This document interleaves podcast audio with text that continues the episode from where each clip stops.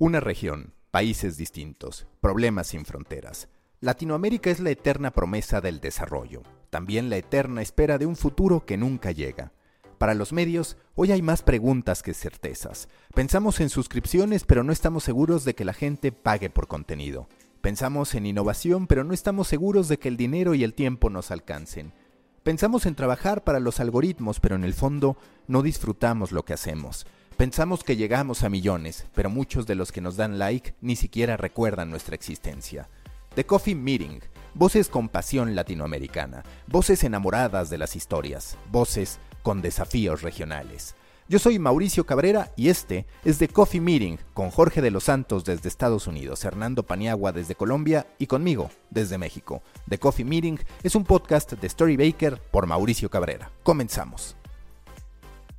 The Coffee Meeting, primer episodio, una reunión de periodistas de Latinoamérica. ¿Y por qué reunirnos una serie de periodistas latinoamericanos, una serie de creadores de contenido latinoamericanos para hablar sobre la industria de los medios, sobre la generación de contenidos, porque uno siempre me ha parecido que Latinoamérica es un lugar tan peculiar que termina resultando desafiante y también tan prometedor que puede en muchas ocasiones terminar resultando frustrante. ¿Por qué? Porque desde que vamos en la primaria, en la secundaria, nos enseñan que somos países en vías de desarrollo. Nos enseñan que estamos próximos a ser potencias, pero eso nunca termina por ocurrir. Vivimos en el eterno optimismo, incluyendo la industria de los medios de comunicación, que siempre está muy alimentada, que siempre está muy influenciada por lo que ocurre principalmente en el mercado de Estados Unidos y en lo particular México por su cercanía. También, por ende, porque vemos, sí, muchas diferencias y miles de kilómetros de distancia, pero también muchas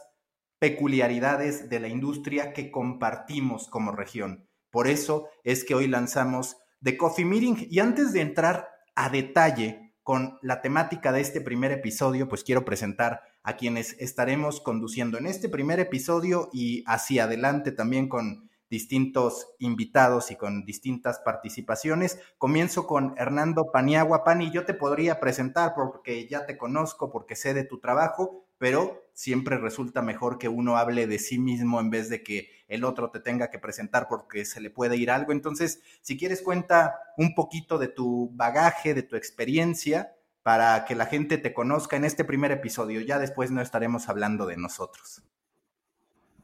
Maca, gracias. Y, y, aunque difiere un poquito de la idea de que es bueno eh, hablar de nosotros, eh, porque me parece un poquito incómodo, eh, bueno, te, compro la idea de que, de que nos contemos un poquito lo que hacemos. Yo soy periodista, soy colombiano, tengo 20 años en, trabajando en los medios, la gran mayoría de ellos en medios digitales, pero también he estado presentando noticieros de televisión, en, la sección de deportes fui presentador, eh, conduje programas de radio sobre temas políticos, eh, escribí un par de columnas de, opinión para medios impresos, pero principalmente estaba al frente de redacciones digitales. Lo hice en El Tiempo, eh, uno de los diarios más importantes de Colombia, lo hice en Caracol Televisión, el canal de televisión más importante también de Colombia, lo hice en la agencia F, lo hice en Univisión y lo estoy haciendo hoy como director de Pulso, que es el medio nativo digital más grande que tiene Colombia. Por otro lado, Jorge de los Santos, Jorge, a ti te conocí en vísperas de Bitcoin México, que era un suceso que se esperaba con muchísima fuerza. ¿Por qué? Porque es un evento de talla internacional de reconocimiento global que reúne a los principales creadores de contenido, primero de YouTube, eso parece estar cambiando para ahora tener a los creadores de contenido principales de TikTok. De hecho, se habla de cómo los de TikTok opacaron a YouTube en la más reciente edición en Estados Unidos. Sin embargo, toda esa expectativa, pues nos la hemos tenido que aguantar. ¿Por qué? Por el coronavirus, que a todo nos ha movido nuestros planes, pero ahí te fui conociendo. Si puedes, explícale a quienes escuchan de Coffee Meeting qué es lo que haces y cómo es que fuiste a convertirte en el curador, digamos, de la parte de industria de Bitcoin en su llegada a México. Con gusto, Maca. Te platico, yo soy el, director de, la neta, laneta.com, es una comunidad de influencers en, Latinoamérica, ah, también en el mercado en español en los Estados Unidos. Nosotros trabajamos con influencers de todos tipos, es decir, influencers que tienen millones de seguidores, también influencers que son emergentes y tienen 5.000 o 1.000 influencers, y los ayudamos a ellos, los conectamos con marcas y aparte lo que hacemos es que los, los empoderamos y les damos diferentes ah, tips y recomendaciones para que ellos puedan tener más impacto. También apoyamos a marcas para que puedan tener más, más presencia en medios digitales y nuestra misión es empoderar la comunidad digital en, Latinoamérica. Nosotros trabajamos con Bitcoin para, para apoyarlos en ellos, en, ellos en, el primer evento de Bitcoin en, en, Latinoamérica. Bitcoin es el evento más grande de creadores de contenido, como lo mencionabas, en el mundo. Es en Los Ángeles, hay uno en Londres, hay uno también en Abu Dhabi, ah, también hay uno en, en Singapur y, este iba a ser el primero en, español en, el mundo, no en México. La idea es eventualmente hacer otros en español en Latinoamérica, tanto Colombia como Brasil, Argentina y en otros países. Esta vez lo que vamos a hacer, vamos a mover el, evento para el próximo año por, el coronavirus, pero a partir de, la, última semana de julio se va a lanzar Bitcoin Now que es básicamente el mismo evento, pero de manera digital. Vamos a tener sesiones de industria, vamos a tener también a diferentes creadores que van a estar conectados a través de diferentes redes sociales. también es importante mencionar que Bitcoin Now ya empezó en Los Ángeles y ahorita ya hay sesiones para cualquier persona que quiera saber más de influencers, escuchar acerca de la industria. Ah, te puedes registrar en, bitcoin.com y, poder ser ah, miembro de esta comunidad. Julián Gallo, yo te conocí ya digamos de manera directa hace relativamente poco, justo para grabar un episodio de The Coffee Americano. Ahí fue donde dije, tenemos que invitar a Julián a ser parte de The Coffee Meeting, porque uno tienes una personalidad bastante peculiar. Por otro lado, eres un estudioso, un apasionado de los medios, pero no necesariamente tan políticamente correcto como suelen ser muchos al momento de estar analizando con todo lo bueno y lo malo que muchas veces esa honestidad puede llegar a traer, no solo ante la audiencia, sino a distintos actores de la industria. Muchas gracias por estar acá y si puedes, pues también resumir qué es lo que has hecho a lo largo de tu carrera, al menos lo más destacado, porque tienes mucha. Bueno, primero, muchas gracias por la invitación, por compartir hoy con vos, con Jorge, con Fernando esta conversación. Eh, es difícil sintetizar porque me dediqué a muchas industrias, pero habitualmente me llamo a mí mismo periodista. Soy periodista, trabajo de periodista, pero no es lo único que hago, porque en los últimos años, sobre todo por mi actividad cercana a la política, a la comunicación política, esa percepción cambió en mí. Pero diría que me dedico desde hace ya muchos años a asesorar medios y organizaciones y también organizaciones políticas en su comunicación en medios digitales. En el caso de los medios es a, lograr eh, una transformación que siempre parece postergada, difícil, y empiezo a tener la idea de que es imposible eh, de, convertirlos en otro tipo de medios. Eh, aunque hemos tenido algunos casos exitosos, justo hablábamos antes de empezar esto, el, notable caso y, con el cual tenemos un gran cariño del debate de Sinaloa, que es una publicación que años atrás era, eh, tenía una audiencia modesta y hoy está disputando el liderazgo con medios gigantescos dentro de lo que es el universo de medios de México. Así que, para no abundar, me dedico a, a los medios digitales en distintas industrias, principalmente la periodística, aunque también la política. En este contexto, ahorita hablabas del debate de Sinaloa, que en efecto a mí me parece que a nivel regional tendría que ser mencionado. Vaya, quienes no viven en México tal vez no tengan el conocimiento a ese respecto, pero el debate de Sinaloa es un medio regional, ni siquiera de una de las ciudades más relevantes de México, pero sí es un caso de cómo siendo eficiente se puede llegar a muchas personas. Ahora, crear una marca tiene también un desafío distinto, porque ya está la audiencia, falta que eso se convierta en que Coca-Cola, en que las grandes marcas eh, a nivel nacional e internacional digan, oye, a este medio hay que ponerle atención, pero sin duda es extraordinario. Y me parece que se conecta con el tema de ahora, que es, uno, ¿qué deben hacer los medios de comunicación ante esta crisis que explota con el coronavirus. Y la principal para mí, el principal tema en esta ocasión que quiero que toquemos es cómo debe replantearse la relación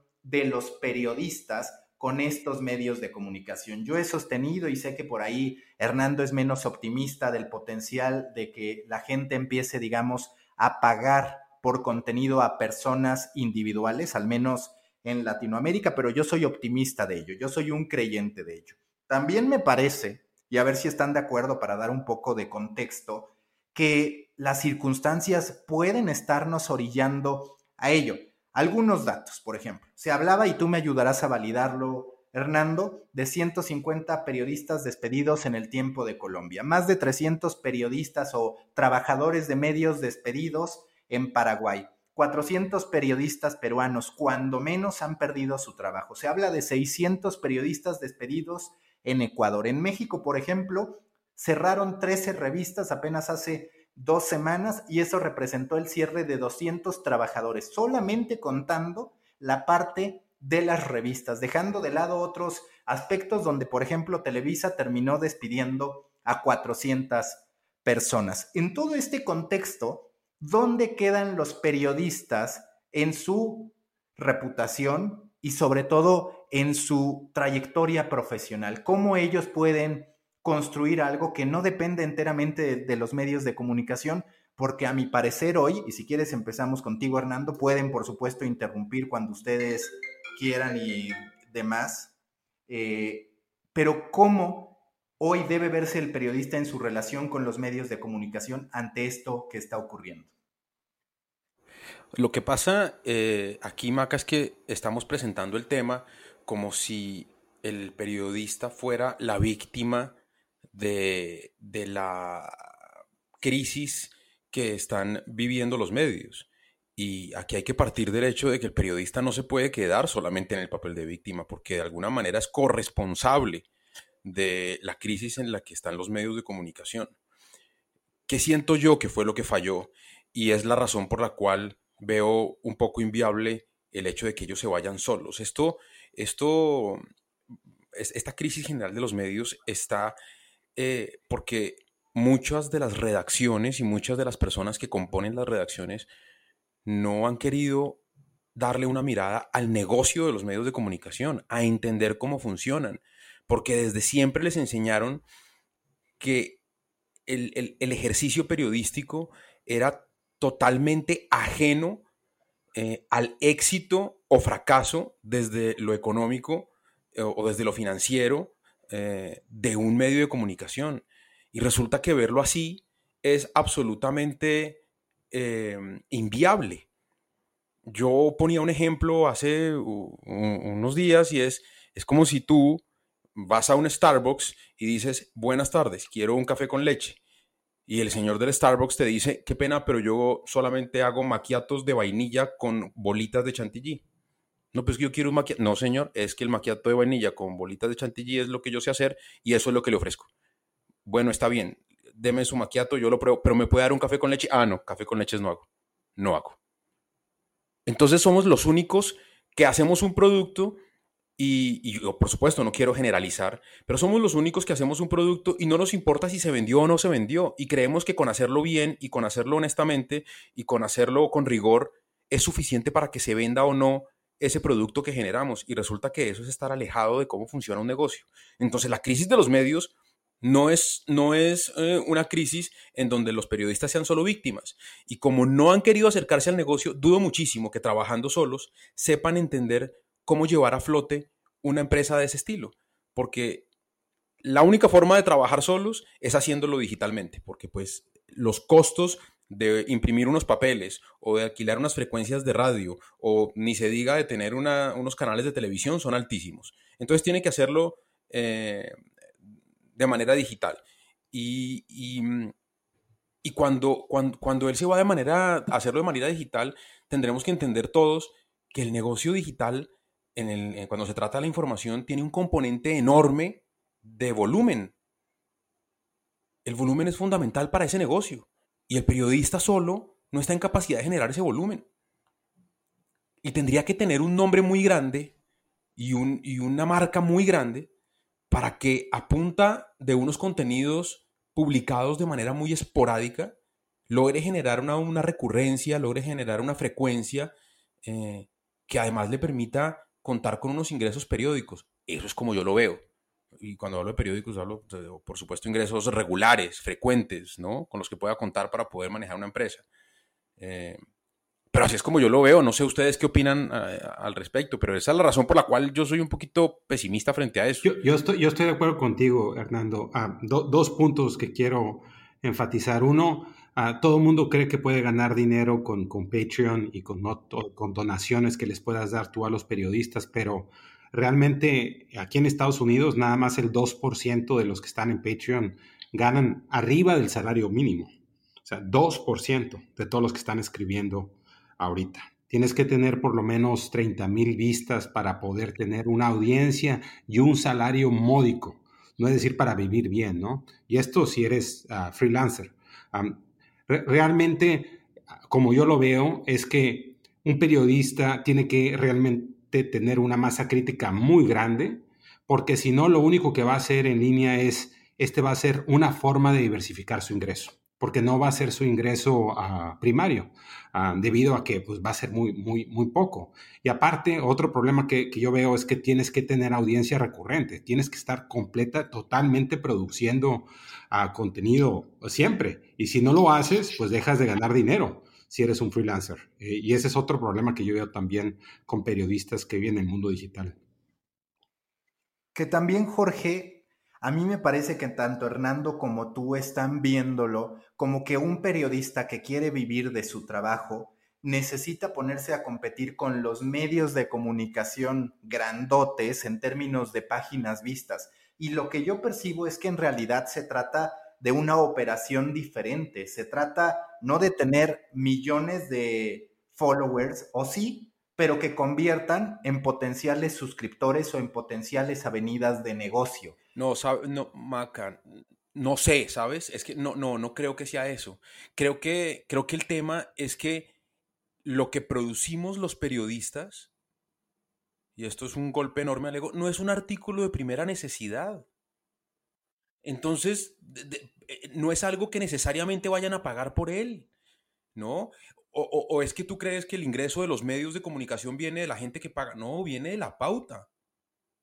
No, claro, pero hoy en día eso tiene que sí o sí cambiar, porque yo sé cuál es tu punto y lo entiendo desde el racional. Y ahí a ver, Julián, ¿tú qué opinas? Pero para mí, todo este esquema de publicidad, pues claro, ahí está, es el que hoy sostiene a la gran mayoría de los medios de comunicación.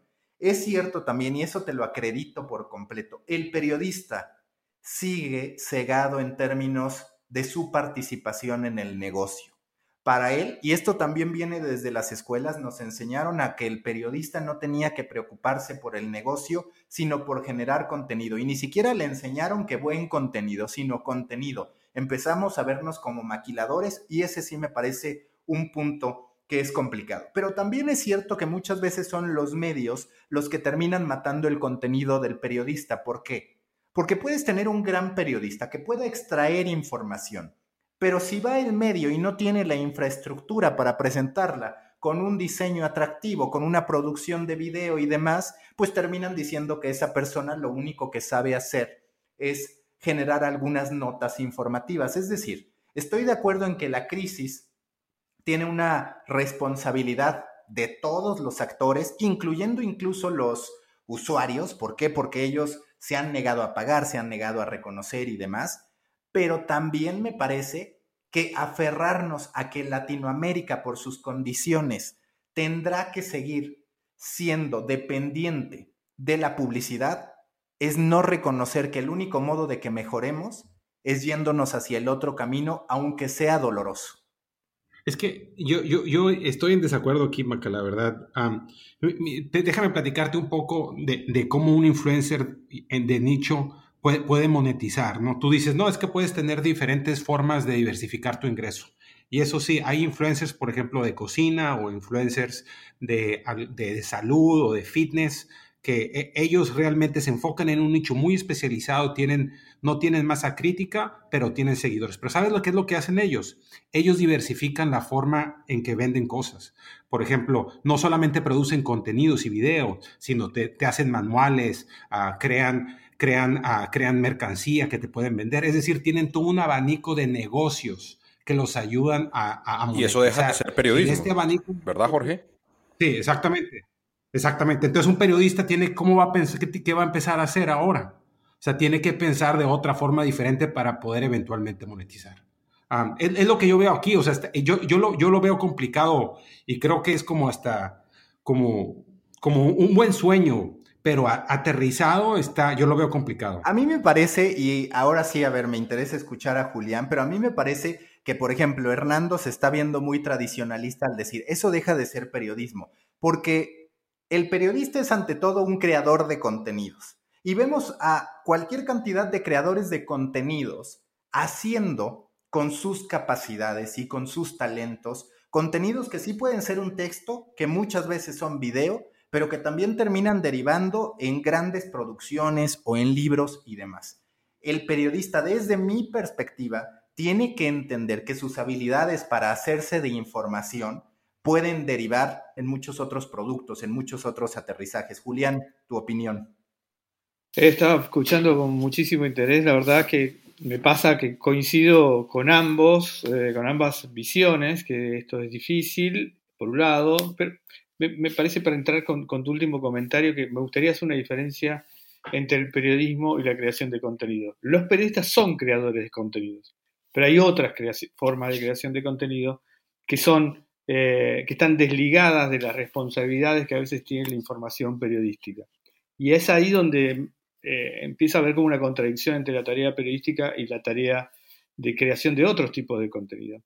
Yo suelo sostener la idea de que el futuro de la tarea periodística es que es monetizar sus destrezas, pero no necesariamente en el modelo que estamos viendo relacionado con crear gigantescas audiencias y que esas audiencias eh, em, produzcan ingresos a través de publicidad.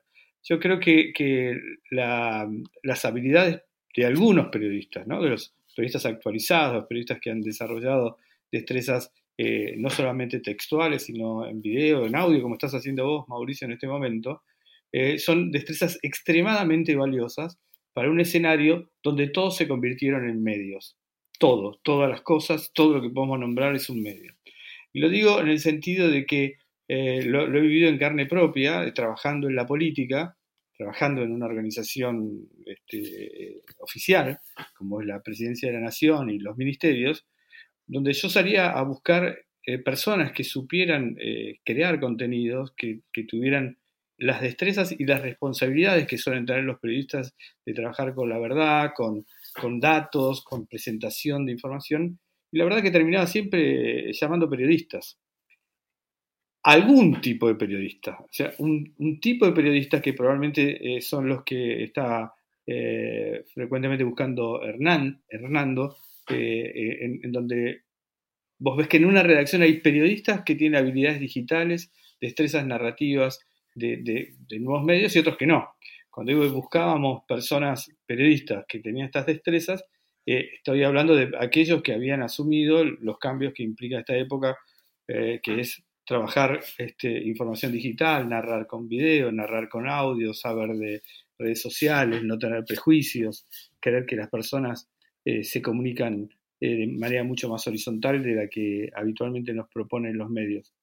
Entonces, ¿qué es lo que pienso? Que toda la industria periodística está absolutamente en crisis, como está en crisis casi toda la industria de comunicación. Dentro de esa industria hay personas con enormes talentos que tienen algunas posibilidades de convertirse en, sujetos que creen audiencias y que esas audiencias puedan ser monetizadas. Creo que son muy pocos, porque coincido totalmente que es difícil crear audiencias de volumen y, crear contenido recurrente, publicar todos los días una diversidad de contenidos para mantener esa audiencia, este, y luego es difícil también monetizarla. Pero sí creo que muchos de esos talentos perfectamente podrían ser contratados para, para servicios de contenido, asesoría de contenido, eh, em, eh, producir eh, capacitaciones a personas que producen contenidos en organizaciones que están totalmente fuera de su radar en este momento, que pueden ser organizaciones políticas, organizaciones, instituciones privadas, marcas, productos. Nombren una cosa en el mundo y esa cosa que vamos a nombrar necesita algunas de las habilidades que generalmente le atribuimos al periodismo. Pero creo que llegamos a un punto, Julián. Creo que llegamos a un punto en común. Y es que, y es que hay, que dejar de ver, hay que dejar de ver el periodismo eh, desde la utopía de, hacer grandes descubrimientos noticiosos, ¿cierto? Que está bien, que se vale y que son necesarios. Y que hay una parte del periodismo eh, para la que estamos preparados, producto de nuestra habilidad narrativa, eh, en cualquiera de las formas que tengamos, para generar contenidos. Eso es lo que nos quieres decir, ¿verdad? Y que en la medida en que el periodista aprenda no solamente a hacer noticias, sino a generar contenidos, ahí sí tiene una posibilidad de vivir. Exactamente. Mire, yo eh, creo que tenemos que también eh, mirar un escenario con los ojos abiertos, ¿no? Y decir, bueno, qué difícil que es producir gran contenido. Siempre veo, el otro día eh, veía el staff del New York Times que dedicado a producir contenido abarca casi 1.200 personas y producen 200, y vamos a llamar contenidos, para no ponerle, para no decir que son notas, investigaciones, artículos, videos, 200 contenidos, alrededor de 200 contenidos diarios. Yo conozco medios que producen 900, no los quiero nombrar porque puede parecer ofensiva la comparación, 900 contenidos diarios con 200 periodistas. Entonces, ahí lo que vemos que es una fábrica de contenidos para generar enormes audiencias y tratar de monetizarlas a través de publicidad eh, programático, cualquier tipo de publicidad, pero no necesariamente es comparable a lo que eh, llamamos periodismo, ¿no? que podríamos llamarlo en este caso al New York Times. Ahora, las destrezas que están desarrollando estas personas que producen, estas 200 personas que producen 900 contenidos, son extraordinarias y tienen mucho más valor que, la mera monetización que están alcanzando en sus medios. Y hablo de valor individual para los sujetos, no para las organizaciones, para los sujetos que están produciendo estos contenidos. Muchos de esos han aprendido a narrar de una manera que sus propios medios no saben narrar. Producir contenido en video con sus teléfonos celulares con capacidad de, captar la atención, de interés, de narrar este, efectivamente cualquier historia. Eh, saben detectar sumarios que están fuera de las noticias, etcétera, etcétera. Entonces, eh, esto es lo que en este momento yo estoy eh, viendo dentro de la industria. Los periodistas, un poco siguiendo la idea de Mauricio, eh, o creo seguir tu idea, Mauricio, cualquier cosa corregime, pueden estar sometidos dentro de una organización que tiende a, estar en crisis, a cada vez tener menos puestos de trabajo, a tener salarios más deprimidos. En Argentina, un cronista gana menos que el cajero de un supermercado. ¿eh? Bueno, puede elegir ese destino o puede decir, todas estas habilidades que estoy desarrollando tienen muchas otras fuentes de ingreso posibles, seguramente no dentro de la industria periodística, seguramente dentro de la cada vez más grande industria de la comunicación, eh, en la que podría perfectamente trabajar hoy en la Organización Mundial de la Salud. Ese punto del que hablas, Julián, es clave. Me parece que a lo que estamos llegando es a que el periodista se entienda como un insider, si lo queremos ver así como un microinfluencer. ¿A qué voy? A que tú ponías mi caso, ¿no? Y en efecto no es muchas veces tan grato ponerse uno a hablar de sí mismo, pero es cierto que yo lo que hago, pues es aprovechar capacidades periodísticas que tuve y de conocimiento de una industria particular, la de los medios y el marketing, para crear un newsletter, para crear un podcast, para crear una comunidad alrededor de ello que me termina generando una serie de ingresos, algunos de ellos directamente vinculados, pero es cierto también, como lo platicábamos antes de empezar, muchos de ellos colaterales. Es decir, este trabajo que hago, al menos para la realidad latinoamericana, Todavía no es para que las personas por las suscripciones, yo ya puedo decir, ok, ya me puedo dedicar de lleno a esto. Pero lo que sí hace es traerme una audiencia de calidad en la que de pronto se me acercan y me dicen, oye, ¿me puede? De la afición es ocasional, es por una cuestión social más que verdadera pasión. Ese aficionado pues no te va a terminar pagando por algo que no sea el partido. Y eso posiblemente. Y por el otro lado, la política pues también es cierto, tú quieres cobrarle a la persona Y si bien como un habitante de un país con problemas de corrupción agradeces que de cuando en cuando saquen información sobre algún gobernante corrupto, pues eso no termina directamente beneficiando tu vida. Entonces no te sientes cercano a ello. Quizás aquí de lo que hablamos es de periodistas que se hagan especialistas en una industria particular, en un nicho y lo, empiecen a detonar. Si quieres, Pani, dame un, segundo. Es que una cosa que yo quisiera nada más clarificar, y si quieres ya continúas, Pani, es que, que usualmente un periodista tradicionalmente lo que hacías es tu trabajo a investigar, escribir bien, editar y publicar. O sea, tú no te encargabas ni la distribución ni la parte del negocio. Entonces, aquí hay un replanteamiento como, como lo sugieres, Maca, donde, donde también tienen que tener otras habilidades, tanto de distribuir contenido, hacer contenidos diferentes y aparte lo que tienen que hacer es, tienen que hacer negocios, aprender a hacer negocios diferentes de forma digital, porque si no va a estar muy complicado que puedan sobrevivir. Adelante, Pani, disculpa. No, te iba a decir una cosa, porque es que a mí me gusta lo que estamos hablando eh, y, y quiero volver a, la pregunta con la que abríamos este diálogo, y es, es eh, palabras más, palabras menos, es si los periodistas pueden em, emprender en solitario, ¿cierto? Ante la crisis de los medios. Y yo no sé quién nos esté oyendo, no sé si la audiencia sean estudiantes de periodismo o no, pero si lo fueran, o si fueran periodistas jóvenes que están pensando en emprender, yo quisiera decir dos cosas que producto de lo que he visto y de lo que los he oído a ustedes, em, podrían servir perdón, tres cosas podrían servir en ese camino, en, el camino de emprender solos, de alejarse de los medios. Y, diría que lo primero es eh, eh, lo, que, lo que bien resumía Julián, y es, no es necesariamente hacer periodismo, es aprender o es entender que puede ser un gran generador de contenidos en cualquier camino, eh, en cualquier, no, no, necesariamente noticiosos, pero contenidos. Pero eso se desprende, eso, de eso tiene que desprenderse algo muy importante y es si vas a ser un buen generador de contenidos, no es solamente porque los haces bien y porque los haces bonitos o porque los haces con calidad, que me parece que a veces nos conformamos solo con eso. No, es lo que te tiene que dar a ti eh, tu experiencia en medios de comunicación, es que sabes qué consume la gente. Ese es tu verdadero valor agregado. Porque hay gente que escribe muy lindo, pero para ellos y su familia y sus amigos. O hay gente que canta muy bonito, pero, pero, pero, pero, pero un tipo de música que no se puede vender, que no, se, que, no, no, termina siendo masiva, ¿no? Y está bien, se necesita y hay nicho. Pero el chiste no es solamente hacerlo bonito y hacerlo bien y hacerlo con rigor, sino además que la gente lo consuma. Y esa sí debería ser tu, tu habilidad.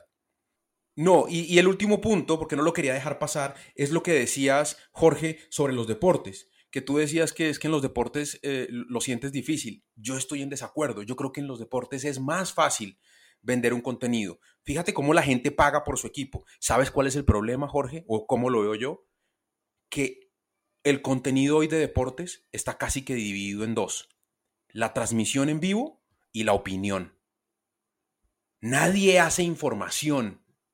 Nadie hace investigación porque las personas que hoy se gradúan de las facultades de, en, Colombia se llaman de periodismo y de comunicación, pero sé que en, México les dicen comunicólogos, me, parece, y, no sé cómo será en Argentina, pero las personas que se gradúan de las facultades de periodismo y, tienen dentro de sus sueños hacer periodismo deportivo, ellos lo primero que quieren hacer cuando llegan a un medio es opinar quién debe ser el técnico de la selección, o cuáles deben ser los dos delanteros, o si la liga es de esta forma o de otra pero no investigan, pero no reportean. Pero si a un tipo tú le cobras por ver un partido de fútbol de su equipo, y así sean los Dorados de Sinaloa que no ganan un partido desde el 91, eh, y este tipo sigue pagando, estoy seguro que si le das información de tu equipo, lo va a pagar también, pero es que no existe. Solo existe la opinión, y para opinar, hombre, dennos un, dennos un chance de opinar a los cuatro que estamos aquí, y nos dan las dos de la mañana. Pero esto no se trata de opinar. Oye, tanto te quieres pelear que ya le echaste pleito a Jorge cuando fui yo el que dijo. Pero acá lo único, lo único que, querría decir es, a ver, a mí me parece, y, y, aquí tal vez estoy hablando del caso mexicano, veo muy complicado que podamos replicar, por ejemplo, el caso de éxito de The Athletic, porque también cuánto está teniendo que levantar de fondos, y ya lo estoy viendo en dos o tres años diciendo, ya no cumplimos con las expectativas de estos fondos de inversión y demás. Entonces, deportes lo veo complicado, al menos en México está comprobado que tenemos por ahí un 20% de afición hardcore, por llamarlo de alguna manera, es decir, nivel coleccionista o nivel información de calidad. Solo para decir eso, yo tan creo en el tema del periodismo deportivo a profundidad que ahora tengo lo de la jugada de Pareto y demás, pero pues la verdad que lo estoy haciendo como un ejercicio a vamos a lograr que se cumpla. Pero si quieres, vamos contigo, Julián, que en algún momento querías hacer una opinión sobre lo de Hernando. Sí, eh, lo, que yo quería comentar que, eh, sí, que ahora estamos como viendo la proyección individual, eventual de un periodista, eh, produciendo algún tipo de contenido de interés general, ¿no? Puede ser el deporte, el estilo de vida, la moda, incluso la política. Pero yo quería eh, concentrarme en una idea que es la cantidad de demandas de contenido que pueden llegar a existir, que ya están existiendo y que están esperando que alguno de esos periodistas eh, tome la iniciativa de empezar a crear soluciones. Y, quería contar un par de ejemplos que yo he trabajado con eh, compañías que tienen entre 10.000 y 15.000 empleados, algunas de ellas distribuidas en todo el mundo, y que tienen el desafío de crear medios de comunicación para comunicarse con ellos, con personas que son profesionales de una industria súper específica, que tienen problemas, por supuesto, de, características que no tienen nada que ver con, el interés general.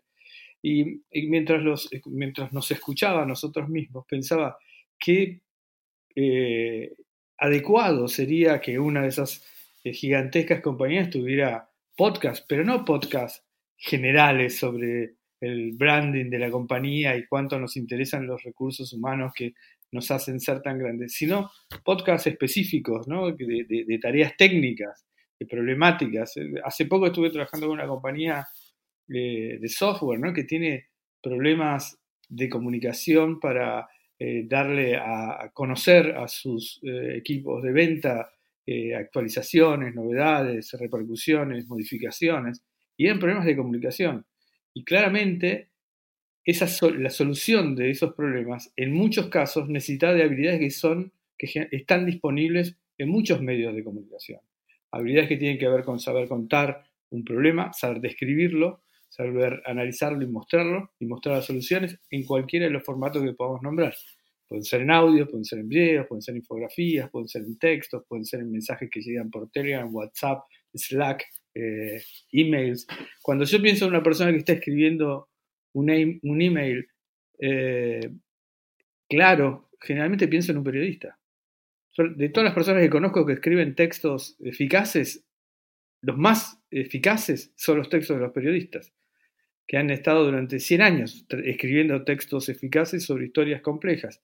Entonces, digo, eh, querría romper la idea de que en la Em, salida de estos talentos, que hay tantos y tantos en América Latina y tantos que están surgiendo en las universidades, es la creación de medios satelitales de las mismas audiencias que tienen esos grandes medios que conocemos y que por supuesto son grandes porque también son buenos, a pesar de todos sus defectos son buenos, han aprendido muchas cosas. Lo que digo es, están surgiendo minuto a minuto en todo el planeta infinitas necesidades de soluciones de comunicación que requieren talentos periodísticos. Nombren una Secretaría de Salud del lugar en donde viven, no sé dónde están ahora cada uno de ustedes, y les aseguro que esa Secretaría necesitaría un talento digital periodístico nuevo. Una persona este, comprometida que entienda, que entienda cómo funcionan todas las plataformas, cómo se comunica la gente y que produzca contenido para contar. Tengo una pregunta. ¿Tú crees que esa secretaría que me parece que es el punto importante. ¿Tú crees que ellos lo saben? ¿Que ellos entienden la... O sea, que, uno, saben que necesitan esa persona y dos, estarían dispuestos a pagarla?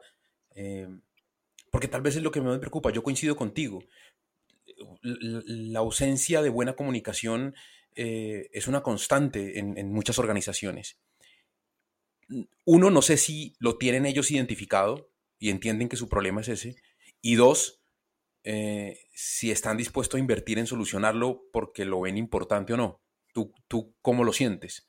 Bueno, me ha tocado, por casualidad de la vida, entrar a trabajar en la industria periodística en, pleno ingreso de la revolución digital en 1994. Trabajaba en Clarín creando, junto a mi amigo eh, Guido Corazón Moore, lo que después terminó siendo clarín.com. Y vi el proceso en donde una organización eh, descubre, descubre que, que, tiene esas necesidades, descubre la, y desarrolla una solución digital. Algo parecido pasó en la política, que tuve la fortuna de trabajar en un equipo muy lúcido, que fue el equipo de gobierno de Mauricio Macri, el equipo de comunicación, donde detectó muy tempranamente que eh, las redes sociales eran una solución de comunicación fundamental para la política. Esto, por supuesto, no está dado la misma madurez en todas las organizaciones. Yo creo que cada vez hay más organizaciones, políticas, privadas, comerciales, este, sin fines de lucro, etcétera, que están detectando que su comunicación requiere de profesionales muy ligados al periodismo y muy ligados a los nuevos medios para poder expresar aquello que no logran eh, eh, difundir eh, o, hacerlo, no logran difundir de manera significativa, porque en definitiva no están ejerciendo bien las habilidades de comunicación que tiene a su disposición. Nombremos la secretaría esta imaginaria del lugar en el que vivimos, no importa cuál sea ese lugar, que en este instante tiene a su disposición hacer transmisiones en vivo en Facebook, eh, YouTube, eh, Instagram, haber hecho reportajes con las personas, estar haciendo un podcast como, como este, el que está liderando Mauricio, en el cual las personas hablamos, intercambiamos ideas y a su vez enviarlo este, con actualizaciones en Twitter o en Telegram o mails, etc. Todo eso no está sucediendo en ninguna de las secretarías de salud que podamos nombrar. Entonces, yo estoy como describiendo algo que todavía es probable que no haya sucedido del todo, pero yo creo que ya empezó a suceder que se dieron cuenta, Hernando, se dieron cuenta que no lo están haciendo bien. Y muchas de esas organizaciones tienen muchos recursos, ¿eh? no es que no los tienen. Recursos están dilapidando en haciendo publicidad en medios masivos de comunicación, en, tandas de televisión que nadie mira, en avisos de páginas de diario que nadie lee, etcétera, etcétera. Entonces, en un momento, este no, es una expectativa optimista, sino pragmática, es decir, en un momento, todo ese dinero hay que ponerlo en algún lugar donde dé mejores resultados. No por, porque sean benefactores, sino porque están buscando sus efectividades. Y y no se trata solo de poner dinero de publicidad, sino de crear contenidos. Entonces entiendo que se viene un tiempo extraordinario para los creadores de contenido. Yo, yo creo que, que, Julián, tú, yo creo que estás de acuerdo con nosotros, con, con Pani y conmigo, en términos de lo que puede hacer el periodista, porque lo que decimos nosotros es que no, no, e, e, es muy difícil para un periodista, las posibilidades de que tenga éxito en línea son, son muy, ah, muy remotas. tienes que tener una masa crítica, tienes que abrir y hacer otros negocios, tienes que saber distribución. Y una avenida para que un periodista pueda seguir produciendo contenido es buscar algunos de estos lugares, ya sea de gobiernos o de empresas o de organizaciones sin fines de lucro, donde pueda apoyarlos a ellos, no solamente a escribir bien, sino que a investigar y a posicionar lo que quieren dar a conocer en esos lugares, ¿no? Entonces, yo creo que, y estoy de acuerdo contigo, Julián, creo que eso es una potencial avenida para que, para que los periodistas diversifiquen sus oportunidades de trabajo, ¿no? Y no solamente se queden en, ahorita eh, tratando de buscar éxito en, línea, sino que mientras construyen eso, pueden ellos también buscar una otra oportunidad de, de, vida, ¿no? A medida que los medios de, comunicación y sobre todo muchos en, México y aquí en Estados Unidos, pues se han, cerrado recientemente. Ya había Jorge queriéndome excluir, ¿eh? hablando de Julián, ¿estás de acuerdo conmigo y con Hernando? Vaya, vaya que han ido haciendo. A ver, al final me parece que estamos de acuerdo, solamente creo que es una cuestión de interpretación. Yo lo que digo es, como periodista, tú puedes tomar tus habilidades y crear una manera de vivir, porque también creo que ese periodismo humano o de soluciones, por ejemplo, como el que hace redacción y demás, pues lo puedes hacer con una estructura de varias personas o bien buscando tú mismo convertirte en ese generador, detonarlo a través de un newsletter, por ejemplo, y que a partir de eso te llegue gente que te contrate por tus servicios. También debe quedar claro a lo largo de toda esta plática que no todos van a emprender, no todos van a tomar ese camino, ni el de diversificar sus ingresos yendo a organizaciones o yendo a distintas empresas que tengan necesidades particulares, ni el de decir yo con mi audiencia y mi conocimiento de un tema particular, de una industria, voy a construir mi propio negocio. ¿Qué hacemos con las demás personas? ¿Qué hacemos con los que están acostumbrados a trabajar en medios de comunicación? Yo sostengo, por ejemplo, que la relación con los medios no es que se deba acabar entre periodista y medio de comunicación. Sí sostengo que es cierto somos los únicos creadores de contenido que seguimos pensando que los intermediarios son necesarios. Ustedes tienen a youtubers y tuiteros que demuestran que no. Hablando, y ya sé, me dirán es que eso no es periodismo y demás, yo creo que puede generarse periodismo desde una vía independiente. Ahora mismo, en México está el caso de Latinus, que es cierto, tiene un nombre, pero digamos que es Loret de Mola exhibiendo cada semana al gobierno mexicano de Andrés Manuel López Obrador. Podríamos hablar de que se trata de una marca personal que entendió toda su fuerza, entiendo todo el gran alcance que tiene, la exposición que tuvo durante años en Televisa, pero en particular, ¿qué hacemos con todas estas personas que están habituadas a trabajar en medios de comunicación? Medios de comunicación que uno muchas veces no hacen contenido que al periodista que le toca hacerlo verdaderamente le guste desarrollarlo. ¿Por qué? Porque atienden estrategias de alcance más que estrategias de calidad. En segunda, el periodista está mal pagado, ya lo decía Julián, a veces hasta por debajo del mínimo o en unas cuestiones, en, en comparativos que no van con lo que en teoría representa el periodismo. En tercera, yo estoy convencido que un periodista, estudiante de periodismo, si desde el día uno en que está en universidad empieza a construir su audiencia, podrá al final de su carrera estar ganando lo que ganaría con su primer sueldo en un medio de comunicación y teniendo una audiencia propia. ¿Qué hacemos con todas estas personas que quieren seguir en medios de comunicación? Mi reflexión es que los medios de comunicación deben ser, por llamarlo de alguna manera, clientes de los periodistas y no los periodistas empleados de los medios de comunicación, en el sentido de, a ver, ¿de verdad mi trabajo vale unos cuantos miles de pesos o unos cuantos cientos de dólares? Pues para eso mejor le entrego un trabajo particular a un medio de comunicación y otro a otro. Algo que también le puede venir bien a un medio de comunicación, porque si algo ha lastimado a los medios de comunicación son los gastos fijos a cambio de ingresos variables y que muchas veces ni siquiera ocurren, porque yo he participado en planeaciones donde damos por hecho que vamos a generar no sé cuántos millones de pesos o cuántos miles de dólares y eso no termina pasando. A mí, me parece que hay que hacer dos cosas. La primera, que suena obvia y que nos la han dicho hace mucho tiempo, pero que estoy seguro y convencido de que muchos no lo han entendido en su dimensión, que es mirar hacia la audiencia, entenderla, cómo consume, sus momentos de consumo, sus formas de consumo, lo que le gusta y lo que no. No quedarse solamente en, el producto que está haciendo, ¿sí? sí, sino no, es solamente hacer un café y sentirse orgulloso de él, sino la cara que hacen y cuál es el que piden más, y cuál es el que piden más en la mañana, y cuál en la tarde, y cuál es el que se toman con pan y cuál no. Entender la audiencia es muy importante y aprender de ella, pero aprender de sus hábitos de consumo. Y la segunda es mirar al negocio quieren quedarse en un medio de comunicación y quieren que vivan los medios de comunicación grandes, denle una miradita al negocio. Entiendan que, esto no es filantropía. Entiendan que, claro, los medios tienen unas obligaciones y esto no tiene nada que ver, esto no contradice la ética. Tienen unas obligaciones de informar, de la verdad ante todo, del rigor, pero también tienen que vivir. Y si ustedes no entienden cómo vive una empresa periodística, una empresa de medios, no la van a poder salvar nunca porque están con la cabeza clavada en el piso y no la levantan, no miran más allá.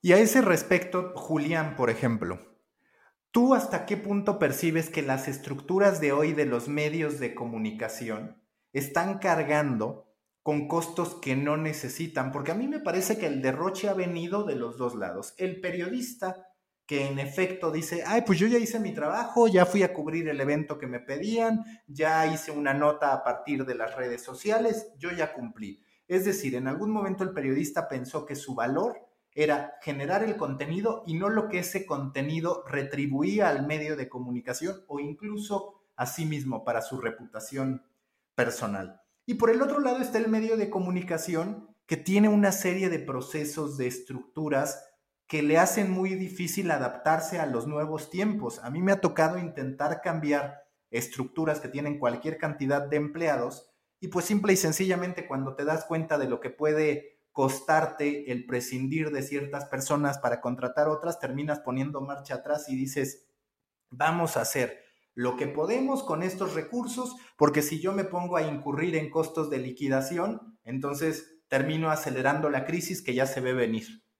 Eh, el primer comentario sobre este último punto, creo que que eso que, de alguna manera no se animaron a hacer muchas organizaciones, y las entiendo por qué no se animaron a hacer, de eh, prescindir de alguna parte del personal para adquirir otros que podrían tener otras habilidades, eh, realmente sé que es una tarea postergada en muchas redacciones. En este momento es una tarea que está llevando a cabo el COVID, ¿no? O sea, está produciendo transformaciones en donde cuando todo esto pase, y ojalá que sea pronto y con la menor cantidad de dolor posible, eh, las redacciones ya no van a ser las mismas y las maneras de trabajo y los procedimientos habrán cambiado eh, y veremos redacciones más chicas eh, y redacciones que van a empezar a requerir profesionales con otras destrezas, probablemente más jóvenes, y replanteos también de, cómo son las formas de contratación coincido absolutamente que, como, como, han dicho todos, que tiene que haber un vínculo en algunas áreas de, la producción de contenido en donde no seamos indiferentes de que entre lo que producimos y los efectos que esos contenidos tienen las audiencias, ¿no? que tiene que haber, empezar a ver como lo vemos en la televisión, una relación en que si lo que hacemos es exitoso, nos va a ir mejor que si lo que hacemos no es exitoso. Eh, durante eh, casi un siglo, eh, la producción periodística no tuvo ningún parámetro para medir si era bueno o no, si funcionaba o no aquello que lo que los periodistas estaban produciendo. Ahora lo hay, y esto ha cambiado y cambiará en adelante todas las reglas de juego. Eh, y creo que estamos ante unos años inminentes, meses te diría inminentes, en donde vamos a ver transformaciones que van a ser muy dolorosas en cuanto a, a disponibilidad de empleos, este, salarios, porque va a ser una parte indispensable para que esa transformación que estamos describiendo suceda. Jorge, tú que tienes este involucramiento en la parte del influencer marketing, de hecho me siento sorprendido de que estés en contra de la liberación de los periodistas, pese a que estás en un mercado que se mueve de este modo más como consumidor. ¿Qué percibes de las estructuras de los medios? Y después me interesaría la de Pani, porque yo estoy convencido, se debe contratar a gente más por proyecto a partir de ahora en medios de comunicación que de manera fija. Porque en efecto esto que plantea Julián de el coronavirus ha llamado a una transformación, va a ir ocurriendo cada cierto tiempo, esperemos que no por una nueva pandemia o por la reaparición o recrudecimiento de lo que ya hemos vivido, sino porque aparecen nuevas plataformas, aparecen nuevas necesidades y la gente no se actualiza al mismo tiempo. Entonces, una estructura pensada a futuro hoy requiere tener gente por proyecto y no gente fija. Pero a ver, Jorge, tú desde tu perspectiva más enfocado en el influencer marketing como consumidor de medios, ¿qué percibes? Sí, fíjate que yo veo a los, y, no quiero sonar negativo, ah, no, es que no, veo, no vea, no se ven oportunidades para los periodistas, pero, pero en el mercado de influencer marketing, todo el mundo quiere ser Luisito Comunica o quiere ser un influencer muy famoso, ¿no? Pero, solamente muy pocos son exitosos. estamos hablando de cientos de miles. Lo mismo va a pasar con el periodismo. Va a ser solamente algunos Loret de Mola, algunos uh, Mauricio Cabrera que van a tener éxito, ¿no? Pero, uh, pero no, no va a ser un negocio exitoso, yo diría, para el 90% de ellos. O sea, ¿por qué? Porque va a estar muy difícil poder monetizar. Ah, y a final de cuentas, Ah, porque no estamos hablando del elefante más grande que hay aquí. Y el elefante más grande y por qué se está replantando los periodistas hacer cosas diferentes es porque las redes sociales están agarrando el 50%, 60% de los ingresos de, los medios de comunicación ah, sin pagar, ¿no? Entonces, mientras continúe esta estructura va a estar muy difícil, yo la veo muy complicada de que, de que periodistas puedan tener éxito. La, otra parte que yo, que yo veo de, de complicación es que los, los, periodistas tienen que tener herramientas adicionales al periodismo per se. Es decir, no solamente que sepas escribir bien, pero como comentaba Pani, tienen que saber del negocio también. Tienen que saber de distribución también. Son, tienes que aprender otras habilidades que antes no, no tenías. Entonces, entre más te prepares cuando estás ahorita, si estás en la escuela, si estás estudiando periodismo o si, si, si, ahorita quieres empezar tu propia carrera en línea, lo que te recomiendo es empieza a aprender el negocio de distribución, el negocio de, de, cómo identificar a una audiencia, de cómo establecer un nicho, de cómo manejar medios eh, digitales y sobre eso le pones ya la parte que tú sabes de periodismo.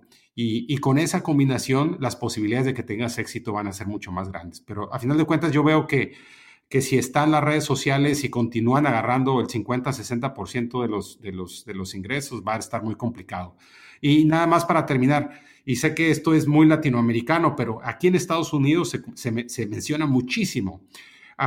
sí, y, se, y, se, ha discutido si se puede crear una forma de apoyo gubernamental para periodistas y para medios de comunicación regionales, porque aquí están cerrando todos los medios, los medios de comunicación regionales, ya casi no hay en los estados. Que hay ciudades enteras, cientos de ciudades que no hay periódico, no hay medio de comunicación local.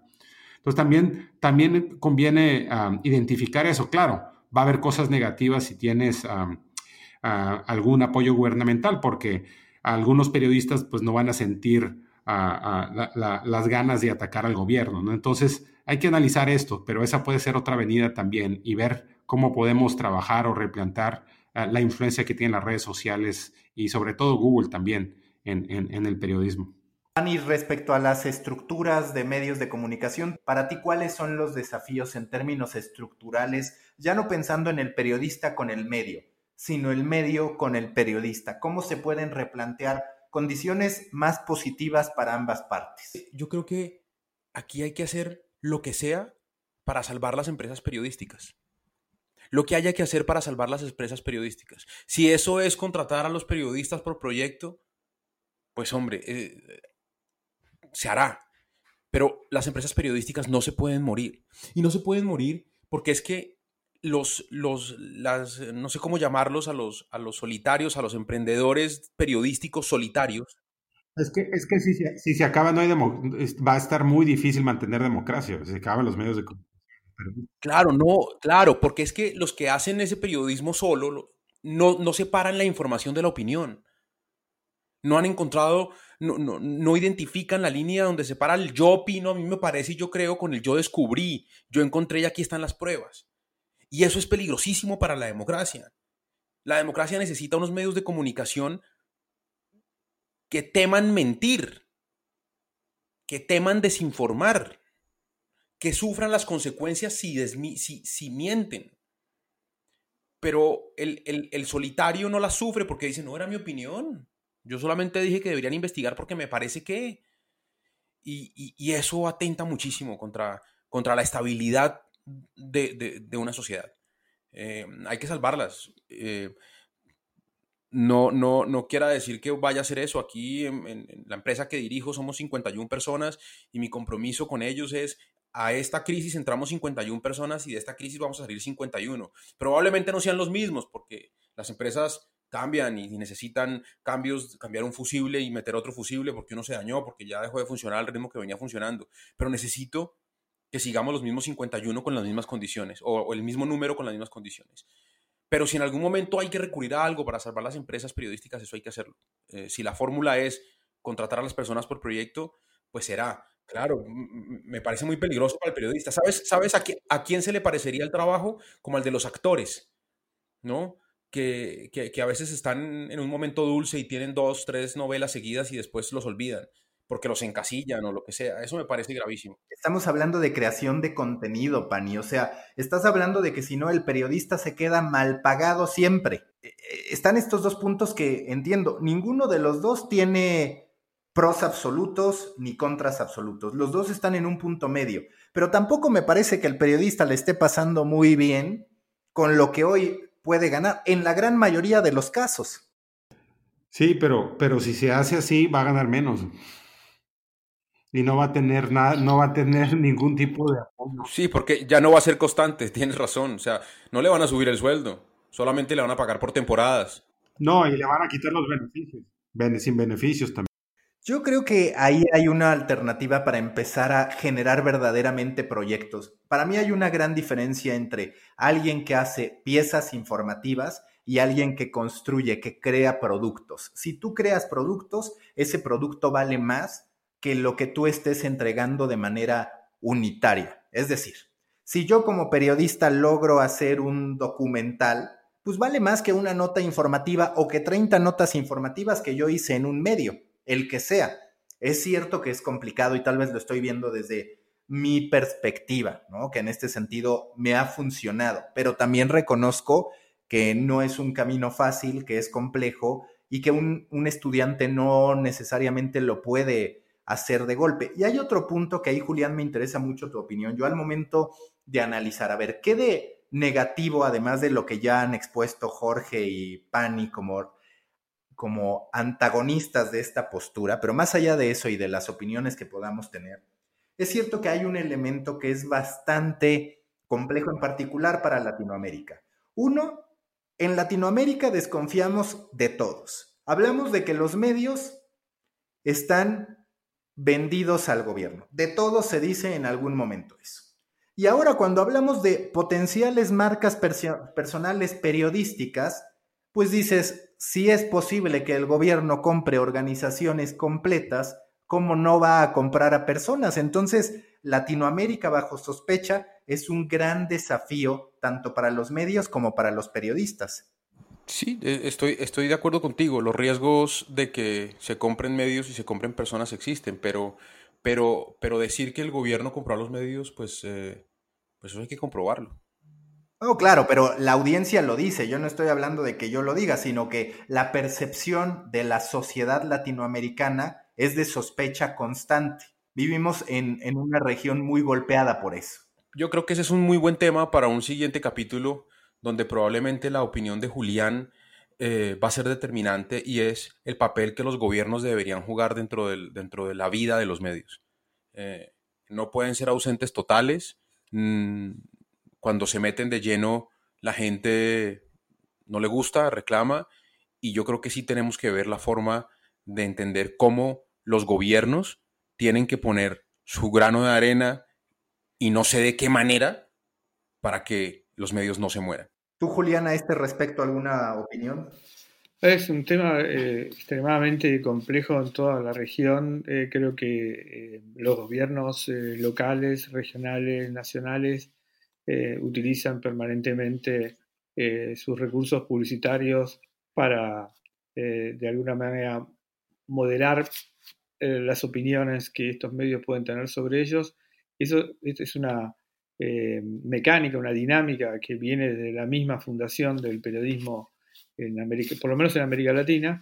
creo que ha habido experiencias muy interesantes para eludir esa capacidad que tienen los gobiernos en sí mismos. Eh, no quiero ser oficialismo, pero el gobierno de Macri tuvo una política muy particular sobre la distribución de la pauta publicitaria, tratando de tener una metodología este, vinculada con la audiencia y con el apoyo de este, algunas publicaciones sin que eso significara compromisos políticos. Es muy difícil, es muy difícil, eh, porque es como, es automoderarse, es pedirle a un gobierno que regule su capacidad de influir en, la vitalidad de los medios. Eh, fíjense en esto, vamos a sacar los gobiernos porque es un, es un mega tema, incluso no me siento del todo capacitado para contarlo. Pero piensen simplemente cuando un anunciante pone un anuncio no porque crea que va a vender más productos en ese medio, sino porque sabe que la sola aparición de su anuncio hace que eh, las críticas que puedan aparecer sobre sus productos, sus prácticas, sus servicios o lo que fueran, se van a hacer más difíciles en ese medio. Eso forma, una, parte de la industria misma.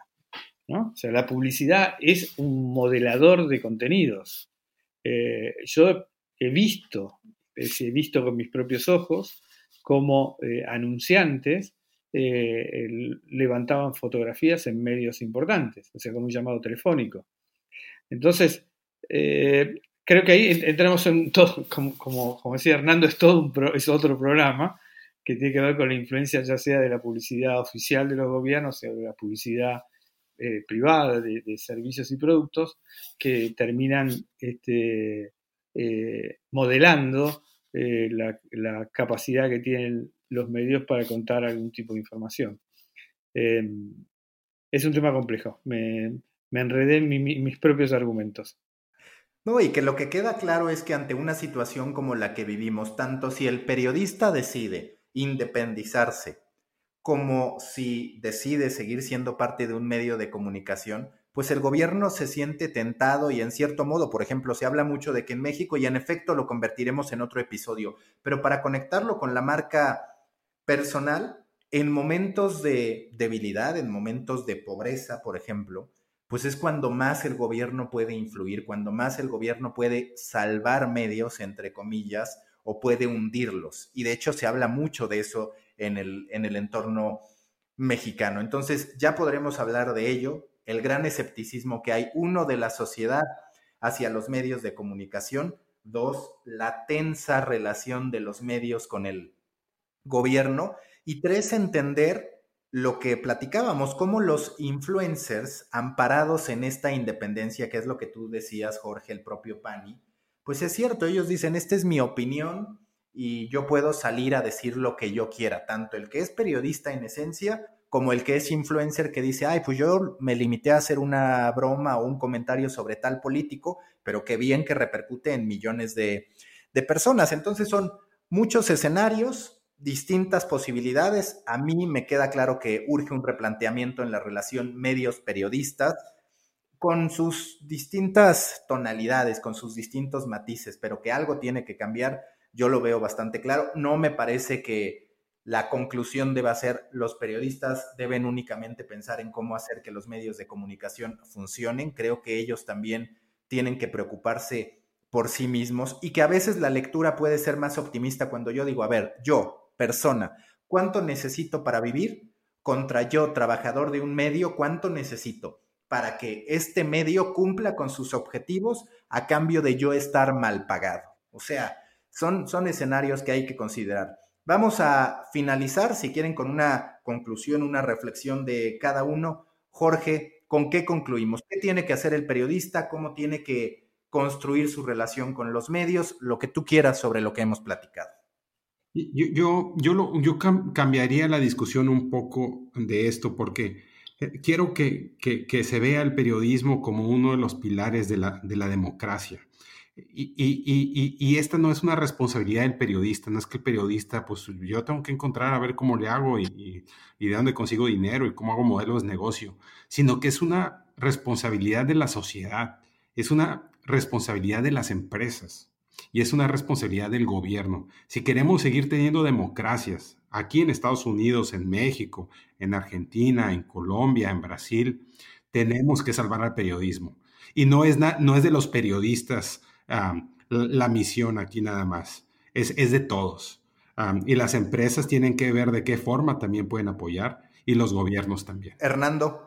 Pues yo te digo que, mi conclusión puede ser que sí, que, que, sí puede llegar a ser un buen momento para el emprendimiento de, o para la liberación del, periodista, para, para, que se destete el periodista. Eh, se puede apostar por ello, pero entendiendo que es aprovechando el conocimiento periodístico y el conocimiento que ojalá ya lo tengan sobre el consumo de la audiencia para generar contenidos. Porque emprender para hacer periodismo eh, en solitario eh, va a ser difícil y va a ser muy poco rentable. Eh, primero coincido fuertemente con el comentario de Jorge de lo insoslayable, indispensable son los medios de comunicación para la supervivencia de la democracia. No sé cómo se resuelve su, su futura existencia con todos los cambios que están sucediendo, los cambios económicos que los ponen en peligro, pero creo que es cierto que hay que encontrar esos mecanismos para que los medios periodísticos sigan existiendo de manera influyente.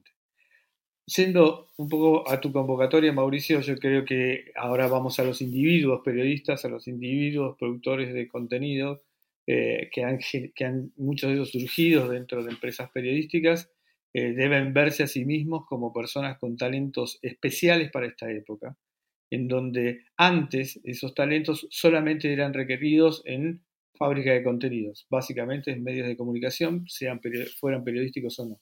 Y hoy esos talentos tienen demandas en lugares insospechables. Si llega que la Iglesia Católica necesita periodistas, aseguran que sí, necesitan periodistas, especialistas en redes sociales, especialistas en YouTube, gente que sepa de narrativas este, eficaces. Y si dijera que una empresa de petróleo necesita periodistas, diría que sí. Y si dijera que un gobierno, un partido político, una institución de bien público o una empresa de software. Fíjense me autointerrumpo, pero fíjense qué interesante cuando ven el, en App Store eh, las aplicaciones del día, cómo están escritas, qué bien, eh, cuánto sabe la persona que está haciendo ese contenido, en, cómo está escrita las notas donde cuentan las capacidades de una aplicación, cómo aparecen las imágenes, cómo aparecen las explicaciones. Son periodistas los que están detrás, o personas que han tenido formaciones muy parecidas a las del periodismo. Así que eh, veo un futuro inmenso para las iniciativas individuales. No, no, sé exactamente cómo se va a manifestar, pero eh, insisto con el comentario que hice al principio sobre tu acierto, Mauricio. Eh, eh, no, estoy este, tratando de dorarte la píldora, como dice Argentina, sino porque es un ejemplo del que estamos. Conozco compañías que querrían hacer podcasts como este sobre temas específicos y no sabían ni dónde empezar. Entonces, estas habilidades que vos desarrollaste, evidentemente tienen valor que van mucho más allá de la monetización por publicidad que podrían alcanzar en algún canal de podcast, ¿no?